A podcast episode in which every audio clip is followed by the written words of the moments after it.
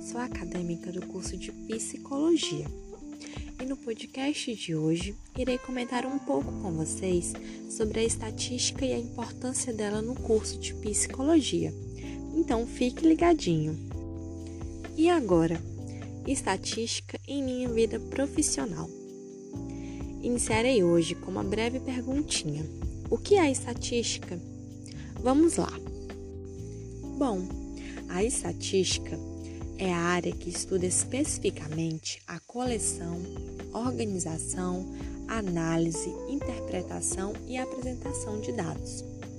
A estatística lida com todos os tipos de dados, incluindo o planejamento da coleta de dados nos projetos para uma pesquisa, experimento ou questionário. Então, pessoal, a estatística tem como objetivo o estudo dos fenômenos coletivos. Gente, quando eu ainda estava no ensino médio, dizia a mim mesmo o tempo todo: não vejo a hora de não precisar ver tantos cálculos na minha frente. Daí entrei para a faculdade, comecei a cursar psicologia e lá estava ela, a estatística. Quando olhei, gritei: não acredito! Cálculos em psicologia. E a partir daí fui me aprofundando mais ao assunto e percebi que realmente era e é muito necessário de ser estudado. Dando continuidade, irei contar a vocês agora a importância da estatística. A importância da estatística é a economia de tempo, pessoal, e de dinheiro para os pesquisadores.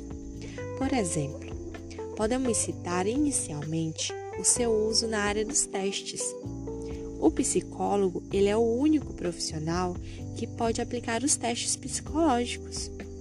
Nesse sentido, uma das maneiras de se validar um teste psicométrico é fazer uma grande coleta de informações de diversas pessoas e depois avaliar todos os dados, resultando assim o que é mais comum numa população.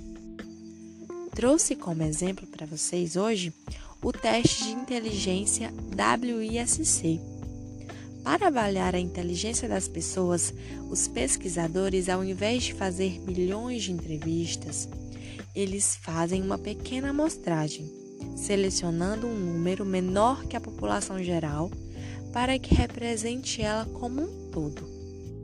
Vocês viram aqui, galerinha, que eu citei amostragem? Então, conceituando-a brevemente, a amostragem é basicamente você selecionar uma pequena parte da população para analisá-la sem precisar pegar todo esse conjunto.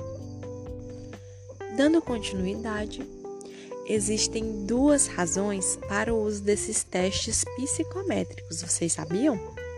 Pois é.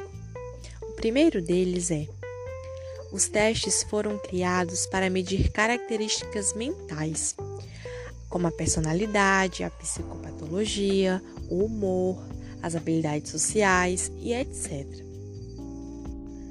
O segundo é que é possível coletar uma grande quantidade de dados e há facilidade para analisá-los.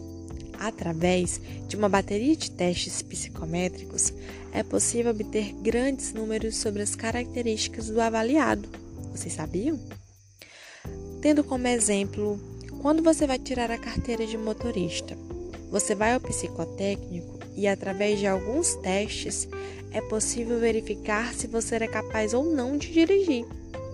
Já pensaram? Vocês sabiam disso? Pois é, galerinha. Além da importância da estatística na criação, elaboração e aplicação dos testes psicológicos, podemos encontrar também a estatística em pesquisas da psicologia. E já que a estatística é uma aliada para as e já que a estatística é uma aliada para entendermos melhor os resultados das pesquisas, especialmente, galerinha, das quantitativas, que irei, que irei explicar logo à frente. Que irei explicar logo logo. O estudante de psicologia e o profissional já formado devem conhecer pelo menos o básico dessa ciência exata. Pessoal, estamos falando aqui de estatística, psicologia, Mas não sei se perceberam que conceituei estatística, mas não conceituei ainda psicologia. Não é mesmo? Então vamos lá. A psicologia ela é a ciência que estuda o comportamento humano e seus processos mentais.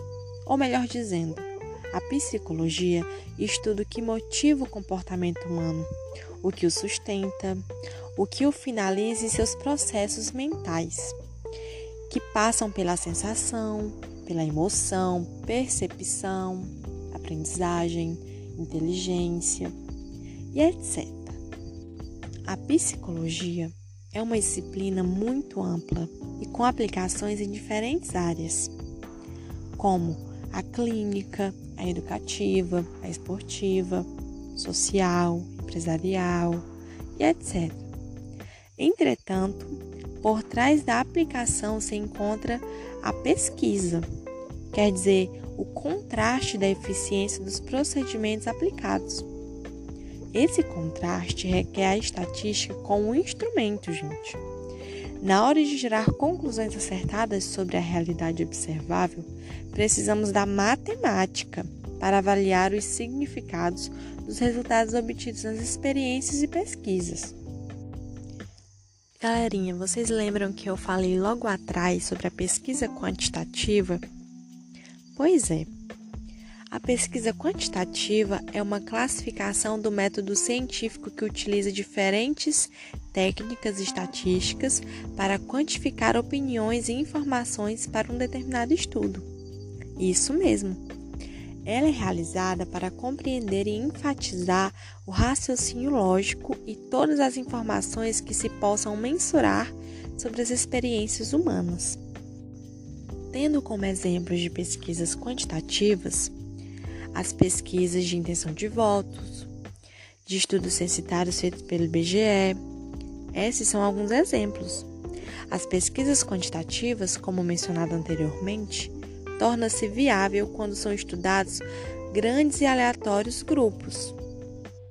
Então, por isso, a importância dela na nossa estatística e na psicologia. Vocês entenderam? Me pergunto se vocês sabem como fazer uma pesquisa quantitativa. Sabem? Se não, vou explicar brevemente. É comum o uso de formulários, questionários de múltiplas escolhas e entrevistas individuais para a reunião dos dados.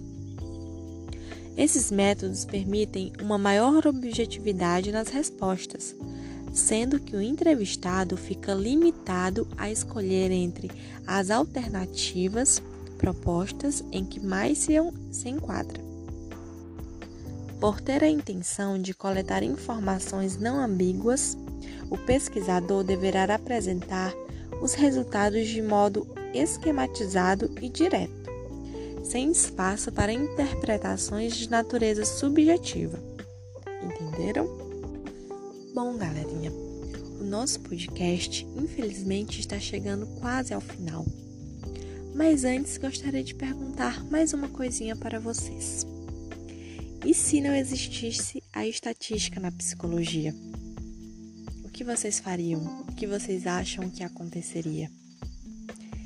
Na minha concepção, não poderíamos saber se os resultados observados seriam válidos e confiáveis. Em minhas pesquisas, uma correta metodologia e o estudo matemático apontam a segurança necessária aos dados que obtivemos em nossas pesquisas, o que será útil quando tivermos a intenção de aplicá-las a situações reais. Tanto na psicologia clínica quanto em outros campos aplicados, é exigida de nós uma formação contínua, o que significa estar atentos a novas atualizações da disciplina. Se queremos conhecer e interpretar as conclusões da psicologia acadêmica, é necessário contar com conhecimentos mínimos de estatística e metodologia.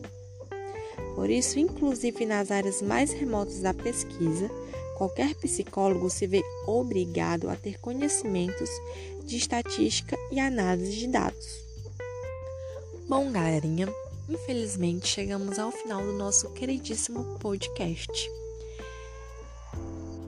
Muito obrigada por terem me ouvido até aqui e até o próximo.